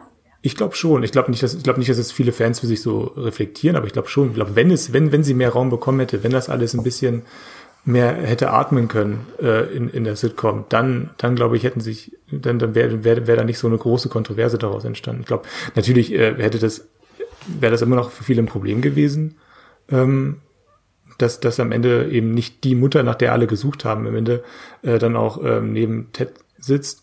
Aber ich finde, ich finde ja gut, wie, wie, wo die Serie am Ende ankommt. Weil ähm, Robin ist natürlich äh, von vornherein eigentlich das Endziel, wenn man, wenn man so will. Also es, jeder weiß, dass es auf Robin hinausläuft, äh, weil, weil eine Sitcom-Regel das auch einfach vorgibt. Also es fängt Frau, ja auch mit Robin an. Ja, genau, und dann endet es auch mit Robin. Also ich, ich finde ähm, den, den Hafen, in den äh, How Met Your Mother einläuft, eigentlich sehr zufriedenstellend. Und Hadi, du als Deutschland größter How Met Your Mother Fan, wie wir vorhin ganz objektiv äh, festgestellt haben, wie hast du das Ende wahrgenommen, als du es zum ersten Mal gesehen hast? Äh, ich war auch vom, vor dem Kopf gestoßen auf jeden Fall. Mhm. Ich mochte es trotzdem auch damals schon. Ich habe damals, glaube ich, sogar, das war mein erster Text, den ich geschrieben habe. Ach. Ähm, ähm, äh, ich würde wäre damals auch mitgegangen zu sagen, dass ähm, sie zu wenig Raum bekommt, aber jetzt, ich habe die, die letzte Staffel jetzt letzte Woche nochmal geschaut und war überrascht, wie viel sie doch in der letzten Staffel eigentlich drin ist und wie viel Raum sie da doch kriegt. Und ich finde, da, kommt sie halt an einen Punkt an, wo es dann auch genug ist. Und ich habe überhaupt nichts gegen diese Montage am Ende. Das ist ja auch, äh, wenn wir schon in diese Regeln gehen, so eine Sitcom-Regel, dass da am Ende irgendwie dieser Höhepunkt durch sowas dann nochmal kommt und eine Zeit, eine Zeit zusammengefasst wird als emotionale Höhepunkt. Und das funktioniert für mich vor allem in Verbindung damit, wie ähm, sie ja trotzdem damit nichts auserzählen. Also wie Andrea gerade schon gesagt hat, dass äh, der Tod von ihr ja nur ein Satz ist und sowas. Äh, das reicht dann schon. Ja, so geht's mir tatsächlich auch. Ich habe ich hab, ähm, bei How I Met Your Mother in Staffel 9 aufgehört zu gucken, weil ich wie Hendrik fand, dass es nur noch auf der Stelle tritt und mir war auch einfach völlig egal, wer die Mutter ist. Mich hat das nie interessiert, weil diese ganze Muttersuche mich nie interessiert hat. Ich mochte einfach immer die anderen Figuren an How I Met Your Mother. Ähm, äh, Ted äh, hat mich immer genervt, um ehrlich zu sein. Äh, und seine, seine Vorstellung von der großen Liebe hat mich immer genervt. Ähm, und deswegen war ich äh, extrem überrascht, als dann plötzlich die Meldungen gab, boah, das Ende ist so so krasser Mist und riesige Kontroverse um das Ende und dann bin ich halt neugierig geworden, hab, wurde gespoilert auch und dachte so, ach krass, das ist ja mutig, dass sie das machen und dann habe ich mir halt die das Ende der oder halt die neunte Staffel dann zu Ende angeguckt und das Ende angeguckt und ähm, war so positiv überrascht, äh, hat mich echt umgehauen. Ich fand das, äh, fand das total faszinierend. Ich finde es halt deshalb so toll, nur um das ganz kurz auszuführen, für alle, die das Ende vielleicht auch gar nicht mögen. Ähm, ich finde es deshalb so toll, weil ich mit dieser romantisierten Vorstellung von der großen Liebe generell nicht zurechtkomme, die halt in den Medien propagiert wird, weil ich finde, dass es sehr, sehr Grund von sehr, sehr vielen Problemen ist äh, auf dieser Welt, dass äh, Leute immer an diese eine wahre Liebe glauben und wie man in How mit Your schön sieht, ja auch daran zerbrechen können, regelrecht, wenn sie sie nicht finden. Ähm, und man sich da auch selber viel damit kaputt machen kann. Und den Leuten sehr viel Druck auferlegt, wie man ja in der ersten Folge schon sieht, wenn Ted äh, zu Robin sagt, oh Gott, ich liebe dich, obwohl sie sich gerade erst kennengelernt haben, ähm, weil er schon eigentlich den vorgefertigten Lebensplan hat, in den Robin hineinpasst, so. Ähm, und deswegen war ich so positiv überrascht, dass I Met Your Mother, die ja ansonsten schon ab und zu natürlich die Sitcom-Stereotypen bedienen, äh, da so einen komplett anderen Weg gehen, den ich wahnsinnig mutig und einfach so authentisch fand, äh, dass äh, mir das Herz aufging. Ähm, ja, wie, ja, was ist denn eure Meinung dazu, Hadi? Sag mal. Äh, ich kann verstehen, dass man das irgendwie, es fühlt sich, finde ich, etwas konstruiert an tatsächlich, mhm. ähm, wie sie dann aus, ausscheidet. Ähm, aber ich finde, es passt so perfekt in den ganzen Kern dieser Serie, was die Serie immer wieder gesagt hat, also was ich vorhin schon meinte, dass es immer darum ging, ähm, Träume, die man ewig lange aufgebaut hat, einreißen zu müssen, um daraus was Neues entstehen zu lassen. Und das passiert ja in dem Fall sogar in Teds Leben zweimal, dass er einmal den Robin-Traum aufgibt, um dann Tracy kennenlernen zu können. Und den Traum, der wird dann durch diese Krankheit eingerissen und dadurch kann er erst wieder zu Robin finden. Und also deswegen, ich, ich finde es perfekt. Also inhaltlich vor allem. Ja, ich kann absolut verstehen, dass das, äh, wie Hendrik ja bei einer anderen Sache vorhin, bei der Lilly-Sache vorhin schon meinte, dass es erzählerisch nicht perfekt umgesetzt ist. Äh, das gebe ich äh, sehr gerne zu, auch beim Finale, dass, dass Leute sich vor den Kopf gestoßen fühlen, dass das halt, ähm, also die Tatsache, dass sie krank wird und, und stirbt und schon sechs Jahre lang tot ist, dass er die Geschichte erzählt, wir quasi in der letzten Sekunde erfahren, das kann ich absolut verstehen, dass das Leuten zu abrupt ist. Ähm, die, der Inhalt, die Message, wie du das auch gerade wunderschön zusammengefasst hast, Hadi, das ging mir halt wirklich, wirklich nahe und äh, deswegen werde ich das Finale auch immer verteidigen. Hendrik, wie siehst du das denn am Ende, dass sie quasi so diese Idealvorstellung einreißen, damit äh, dann was viel Besseres letztlich entstehen kann? Ja, nee, das, ich glaube, ich glaub, dass das äh, Lebensläufe nicht immer linear verlaufen. Das, das, mein, das fand das hat Hardy eigentlich sehr schön beschrieben. Ähm, ähm, ich glaube, da gehe ich auch mit. Nur, ja, wir haben jetzt eigentlich, wir haben jetzt eigentlich schon das meiste besprochen. Also das, es, es ist nicht, es ist irgendwie sehr, es fühlt sich unrund an, konstruiert und ähm, trotzdem, ach, ja, ich glaube, was mich, was mich wirklich mehr mitnimmt am Ende als als äh, das das ganze als die ähm, Ehe oder, oder auch, auch die Familie, die sich dann am Ende dann um, um Robin dann vielleicht aufbaut, ist, glaube ich, wirklich einfach das leere Apartment, äh, wo wir, also das ausgeräumte Apartment von, von Ted, Lily mhm. und Marshall. Ich glaube, das nimmt mich einfach mehr mit am Ende, weil, weil damit, glaube ich, dass das Ende viel ähm, finaler ist. Ich glaube, das ist ein viel stärkeres Bild glaube ich, als das, also für mich ist es ein stärkeres Bild als das blaue Horn am Ende. Ähm, einfach das leere, ausgeräumte Apartment, in, in dem so viel stattgefunden hat, ähm, als Symbol für das Ende einer Sitcom. Das, das, das, das hat mich echt zerrissen, auch als ich das nochmal geguckt habe jetzt. Ähm, einfach um vielleicht nochmal was Positives auch zu dem Finale von aus meiner Sicht zu sagen. Ähm, nee, solche, solche Bilder sind schon äh, wichtig für, für so ein Finale da läuft jemand äh, wie Franz Beckenbauer 1990 äh, im WM-Finale durch das Fußball-Content einschmuggeln, ähm, durch das, durch das leere Apartment. Und ähm, ja, und dann geht die Tür zu und dann ist die Serie zu Ende. Ähm, ja, ich, ich für mich, es hätte auch einfach da, äh, da schon enden können eigentlich. So also ein offenes Ende. Ich finde offene Enden viel besser als so vorgespult. Ich mag das bei Harry Potter zum Beispiel auch nicht. Ähm, dass sie dann so Jahre in die Zukunft springen ich finde es viel schöner, wenn, wenn Erzählungen einfach auslaufen, weil ich dann mir viel besser vorstellen kann, ähm, wie diese Charaktere weiterleben. Das ist bei The Big Bang Theory, ähm, obwohl das im Finale da viel weniger emotionale Schlagkraft hat, ist es viel besser gelungen. Weil die hören einfach auf. Die sitzen da und, äh, äh, und essen da ihr chinesisches Essen und ähm, die Serie hört auf, aber rein theoretisch könnte es eben auch alles weitergehen, genauso wie vorher. Und das finde ich für eine Sitcom ähm, oder für das Gefühl, was eine Sitcom am Finale hinterlässt, finde ich das viel wertvoller. Das machen, ich glaube, bei ähm, Friends funktioniert das auch sehr gut. Also rein theoretisch könnten diese Charaktere weiterleben und sie könnten, wir könnten sie auch irgendwann nochmal wiedersehen bei einer Reunion. Und das finde ich bei How I Met Your Mother viel schwieriger, weil sie eben schon weit in die Zukunft springen und äh, im Grunde diese Reunion schon stattfindet. Aber ähm, muss ja. das logischerweise nicht passieren, weil die Serie ja, ja. im Jahr 2030 schon anfängt? Äh, ich habe ja, ja, nee, das ist, das ist nicht richtig. Also das, äh, ja, eigentlich, eigentlich geht's gar nicht anders. Eigentlich ist es schon eine gute Conclusion am Ende. Das heißt, dass, dass man, äh, ja. vermutlich müsste man dann eher sagen, dass das eigene Konstrukt dann ein bisschen auf die Füße mhm. fällt, ganz am Ende. Vielleicht, ja, obwohl das eigene Konstrukt ja wiederum eine Stärke ist äh, von How I Met Your Mother. Ne? Naja. Also, ja. Na, und im Endeffekt schaffen sie eigentlich äh, die Ausgangssituation der ersten Folge nochmal neu. Mhm. Also es kann ja theoretisch so weitergehen, nur dass sie halt jetzt alle in ganz anderen Phasen in dem Leben sind. So. Mhm. Ich finde, das auch, gerade wie gesagt, ich habe mir einfach gestern die erste und letzte Folge angeguckt, weil ich das immer super finde bei Serien, um zu gucken, wie äh, hier beim Melker mittendrin Podcast, Hendrik, den ihr euch mhm. übrigens alle gerne anhören könnt, ähm, war das ja auch so eine perfekte runde Sache mit der allerersten und der allerletzten Folge, auch gerade was sie da in Bildern noch geschaffen haben.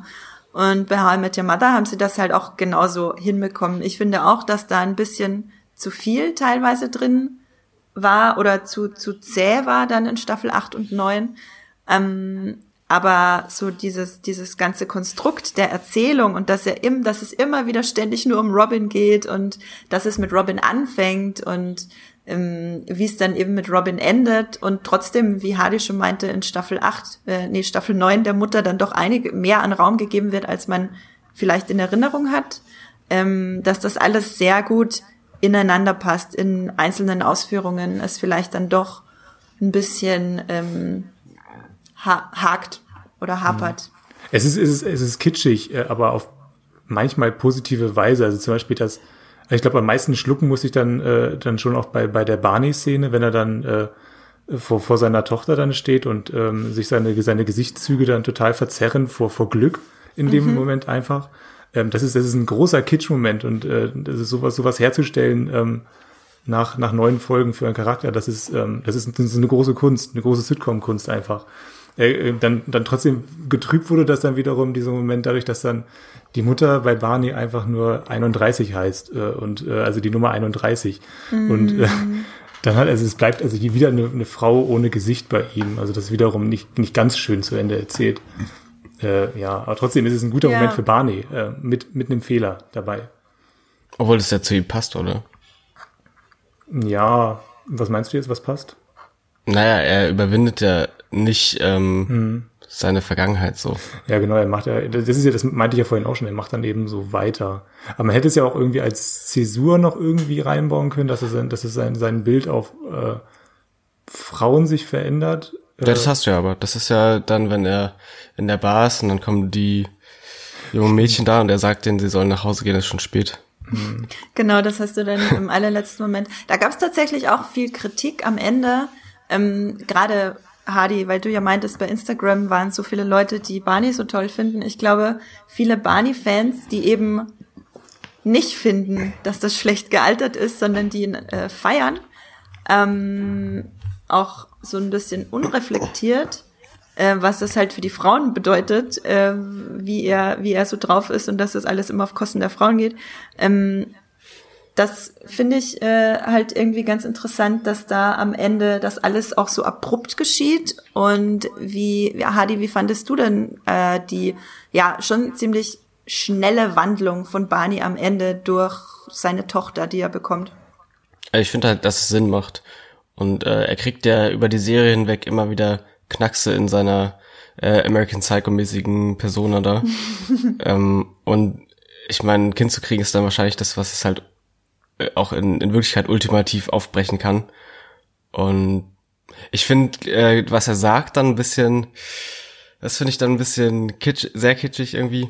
Aber den Moment an sich, ich glaube, es wäre noch mal stärker, wenn er nichts sagen würde, einfach in dem Moment. Mhm. Ja. Äh, aber sonst finde ich es super. Ja, er sagt ja vorher in der Folge, es wird nie eine Frau geben, zu der er, wenn er sie das erste Mal sieht, sagt, äh, ich liebe dich und alles, was mir gehört, ist deins. Äh, und am ja. Ende sagt er das halt eben zu seiner Tochter. Insofern finde ich das schon auf eine Art und Weise, trotz des überbordenden Kitsches, ich glaube, die Serie war nie kitschiger als in diesem Moment, ähm, aber dass ausgerechnet Barney diesen Moment kriegt, finde ich dann auch eine interessante, wenn auch ein bisschen abrupte äh, ja, re redeeming, äh, Redemption. Ja. Mir fällt das Eigentlich müsste in dem Moment Violent Crimes von Kanye West laufen. Das wäre perfekt. Kannst du das irgendwie mal summen, Hardy? Weil ich habe das jetzt gerade nicht vor, nicht, nicht äh, vor Augen. Nein. Äh, nee, aber ich glaube, die, die Autoren, äh, die Autoren waren sich einfach sehr bewusst, wie beliebt Barney ist und deswegen mussten, wollten sie ihm auch nochmal so einen großen Moment schenken. Der wirkt ja auch so ein bisschen ähm, isoliert äh, in der letzten Folge, oder? Oder kam ja. irgendwie das vor? Ähm, der wirkt tatsächlich ein bisschen äh, isoliert, dadurch, dass die, die letzte Folge ja auch sehr viel springt, von großem Moment zu großem Moment ähm, was ja auch so ein bisschen das Überthema der letzten Folge ist. Wir müssen alle da sein für die großen Momente. Von daher passt es auch wieder von der Erzählung her irgendwie. Aber das stimmt schon. Und Neil Patrick Harris ist ja auch ein fantastischer Schauspieler, der seine Möglichkeiten ja auch bei weitem noch nicht ausgeschöpft hat in der Rolle von, von Barney Stinson, aber das schon äh, Comedy-mäßig, wie er das alles darstellt, ist, ist schon eine Leistung. Und dass er dann auch den Spagat zu dieser krass, zu dem krassen Kit schafft, ist schon, also Hut ja. ab. Das ist echt eine riesige Spannweite, die eigentlich total unterschätzt ist, was er da macht, auch mit den Musical-Folgen und sowas. Das ist unfassbar. Ja, Neil Patrick Harris ist sowieso eine absolut faszinierende Persönlichkeit. Der hat ja auch selber, glaube ich, drei Kinder mit seinem Mann und ähm, ist auch generell finde ich den, ich folge dem überall, wo man ihm folgen kann. Und ich finde es auch immer so faszinierend, dass er halt Barney Stinson gespielt hat, weil das in meiner Vorstellung so gar nicht äh, zusammenpasst alles. Ähm, aber ja, für, mit der mit der Wendung am Ende vielleicht dann doch schon ein bisschen mehr, wenn er dann quasi Vater wird und diese diese diese Gefühle hat plötzlich dann gegenüber seiner Tochter. Ja. Äh, habt ihr eigentlich jemals dieses alternative Ende gesehen? Ähm, weil es gibt ja irgendwie noch sowas, was, was dann auch für die, für die Fans dann, die unzufrieden waren, veröffentlicht wurde, oder? Das ist auf irgendeiner DVD auch irgendwie enthalten. Kennt ihr das? Weil ich habe das nie gesehen. Sowas will ich nicht sehen. Ich eigentlich auch nicht. das ist tatsächlich, glaube ich, meine erfolgreichste oder zweiterfolgreichste News, also von den Aufruf, von den, von den LeserInnen her, die ich jemals beim Moviepilot geschrieben habe ähm, dass es ein alternatives Ende zu How I Met Your Mother gibt. Und ich weiß, dass ich es mir damals angeguckt habe, aber ich kann mich nicht dran erinnern. Ich glaube, dass einfach, äh, ich glaube, es fehlt halt einfach ein Teil. Also ich glaube, dass die Mutter halt nicht stirbt und ähm, das mit Robin einfach dann fehlt am Ende. Aber hundertprozentig kann ich es euch nicht sagen. Ich, ich habe das auch nur so nachgelesen. Ich glaube, das ist genau der, ich glaube, ist, mehr ist es auch wirklich nicht. Sie, sie, sie stirbt nicht und Robin ähm, tritt dann doch nicht nochmal in, in Teds Leben. Ja. Genau, also es wird einfach ein bisschen mehr, es wird einfach ein bisschen mehr offen gelassen, hm. finde ich. Hm. Hardy ist nicht begeistert. Mir hätte es wahrscheinlich besser gefallen. Ich muss es mir vielleicht nochmal angucken. Hm. Übrigens haben auch auf Instagram 71 Leute, äh, 71 Prozent der Leute bei fast 2000 Abstimmungen äh, dafür gestimmt, dass das kein gutes Ende ist. Oh Wie viele, sorry, kann ich die Zahl nochmal hören? Das habe ich jetzt gerade nicht. Äh, es waren 71 Prozent und das sind in Stimmen, lass mich kurz nachschauen, 1322 Leute. Okay. Gegen 539 Stimmen dafür, dass es perfekt ist. Einer dieser perfekten Stimmen bin ich übrigens. ich bin das gestern auch nochmal noch mal, äh, durchgegangen, was, was Hadi, was du auf Instagram äh, gepostet hast für den Podcast und habe auch überall brav und sorgfältig meine Stimmen und Ich habe deine Meinungen. Antworten gesehen. Ja. Ich habe ganz viele Herzen und Smileys dazu gemacht, dass du dich freust. ja, ich glaube, damit sind wir nicht nur am Ende der Serie, sondern auch am Ende des Podcasts angekommen. Äh, Hadi, Hendrik, habt ihr noch eine Sache zu How I Met Your Mother? Bei Hadi sicher ganz viele, aber eine, eine, eine wichtige Sache, die wir jetzt noch vergessen haben zu besprechen. Irgendwelche letzten Worte äh, für die Serie. Ich habe alles, bin alles los, ich bin alles losgeworden ähm, zu dieser Serie, glaube ich. Ich bin, das, ich brauchte, ich brauchte diesen Podcast, glaube ich, auch mal, um mir über viele Sachen klar zu werden. Ja. Das ist schön. Vielleicht äh, hat, hatte das den Effekt ja auch auf unsere Zuhörerinnen und Zuhörer, dass ihr euch nach zum 15-jährigen Jubiläum noch mal bei ein paar Sachen klar geworden seid. Vielleicht hat der eine oder die andere ja auch Lust bekommen, die Serie noch mal zu gucken. Ähm, da hatten uns ja auch bei Lost zum Beispiel, als wir darüber geredet haben, viele Leute danach geschrieben, dass sie Lust bekommen haben, das nochmal zu gucken. Hadi, letzte Worte zu deiner Lieblingsserie. Ich würde jetzt am liebsten nochmal anfangen, aber äh, ich glaube, ich schaue dann mal lieber Scrubs nochmal, damit ich das dann auch mal gemacht habe. Und ich frage mich immer noch, warum ist dieses Intro so klein, wenn mir das irgendjemand erzählen kann. Das ist keine Kritik an dem Intro, aber ich frage mich das seit 15 Aber die, die Buchstaben sind ja auch klein, ne? Also die, die, die ähm, Namen sind ja alle klein geschrieben. Vielleicht ist es das so, so, so ein Meta-Ding irgendwie. Keine Ahnung, ich kann es mir jetzt auch nicht hm. genau erklären, aber. Hm. Ich habe mich auch mal, ist das, soll es irgendwas erzählen, dass es so diese Erinnerungen sind, diese Fotos irgendwie, aber hm. Ich glaube. Ich verstehe es nicht. Ich glaube, dass, also der, falls der Grafikdesigner, der Designer des Intros von How I Met Your Mother gerade zuhört, was ich mir leider nicht vorstellen kann, aber vielleicht kennt ihn ja jemand, der zuhört, dann äh, fragt ihn bitte, oder sie, fragt sie oder ihn bitte mal, ähm, warum das so klein ist. Ich, meiner Vermutung wäre, wie du schon meintest, dass das äh, darstellen soll, dass die Fotos Erinnerungen sind an äh, tolle Momente. Vielleicht Aber sieht das ja so aus, ähm, als wenn man irgendwie durch eine Kamera gucken würde oder so. Vielleicht ist das das. Das ist so ein, so ein schwarzer Rahmen da irgendwie da drum, so wie bei einer Polaroid-Kamera vielleicht. Hm. auch interessante These.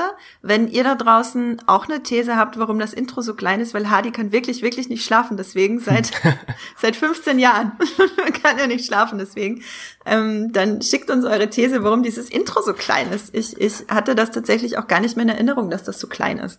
Hardy ist Und wie dieser schaut eine. Crocodile Dundee 3. Ja. nee, aber Hardy ist so ein bisschen so wie dieser eine Mann, der ähm, Barney ähm, äh, beobachtet, wie er aus seiner Wohnung rausgeht, um dann äh, vor der Tür ähm, ähm, zu furzen und sich dann den Kopf darüber zerbricht und dann wirklich de dem nach. Könnt ihr euch daran erinnern? Der zerbricht ja auch dann an der Frage, warum geht dieser Mann da immer vor die Tür? Und dann immer zur selben Zeit um 18 Uhr am Abend. Ja, genau, das, ist Hardy. Okay. Das fand ich schön. Ähm, Crocodile Dundee, schau Crocodile Dundee 3. Es ist auch äh, guter Abschluss. Und wer die Folge Letzte Worte gesehen hat, weiß auch, was damit gemeint ist.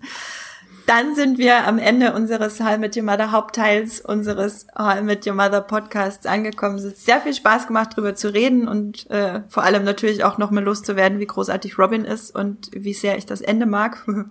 Ein riesiger Dankeschön geht natürlich vor allem äh, raus an euch, liebe Zuhörerinnen und Zuhörer, dass ihr bis hierhin dabei wart, dass ihr vielleicht auch andere Folgen von Streamgestöber schon gehört habt, dass ihr Fans seid und ich würde euch ganz doll darum bitten, weil ihr uns wirklich, wirklich sehr damit helft, wenn ihr unseren Podcast bewertet. Bei zum Beispiel äh, Apple äh, Podcast geht das oder bei Podcast Addict. Da kann man ähm, Sternebewertungen vergeben und man kann auch Kommentare schreiben. Kommentiert, was ihr in unserem Podcast mögt oder schreibt uns äh, schreibt uns äh, konstruktive, am besten äh, Kritik, keine destruktive Kritik, das ist immer nicht so schön. Ähm, die könnt ihr uns auch sehr gerne an podcast.moviepilot.de schicken. Äh, bewertet uns, kommentiert uns, das hilft uns enorm, dass noch mehr Leute auf uns aufmerksam werden und dass wir den Podcast lange machen können. Und ich, äh, wir haben auch ein ganz tolles Feedback äh, per E-Mail bekommen von dem Luca. Er hat geschrieben, ich höre sehr gerne euren Podcast. Da ihr des Öfteren auch Join erwähnt, gehe ich davon aus, dass ich euch auch Serien empfehlen darf, die dort laufen. Dort wäre allen voran Nancy Drew interessant, eine der CW-Serie, mein Serienhighlight dieses Jahres und eine absolute Empfehlung. Ihr müsst darüber berichten, bitte. Ähm, da ich noch nicht weiß, ob jemand bei uns Nancy Drew geguckt hat oder guckt und wir darüber äh, äh, was im Podcast machen, habe ich einfach mal die Empfehlung von Luca direkt vorgelesen. Also an alle da draußen, Luca empfiehlt euch Nancy Drew bei Join. Guckt doch da auf jeden Fall mal rein. Und ein Hinweis noch, ihr könnt uns Sprachnachrichten schicken, die wir in einem Podcast nehmen. Also wenn ihr gern Teil des Podcast wärt, Podcasts wärt, dann schickt uns gerne eine Sprachnachricht einfach an podcast.moviepilot.de.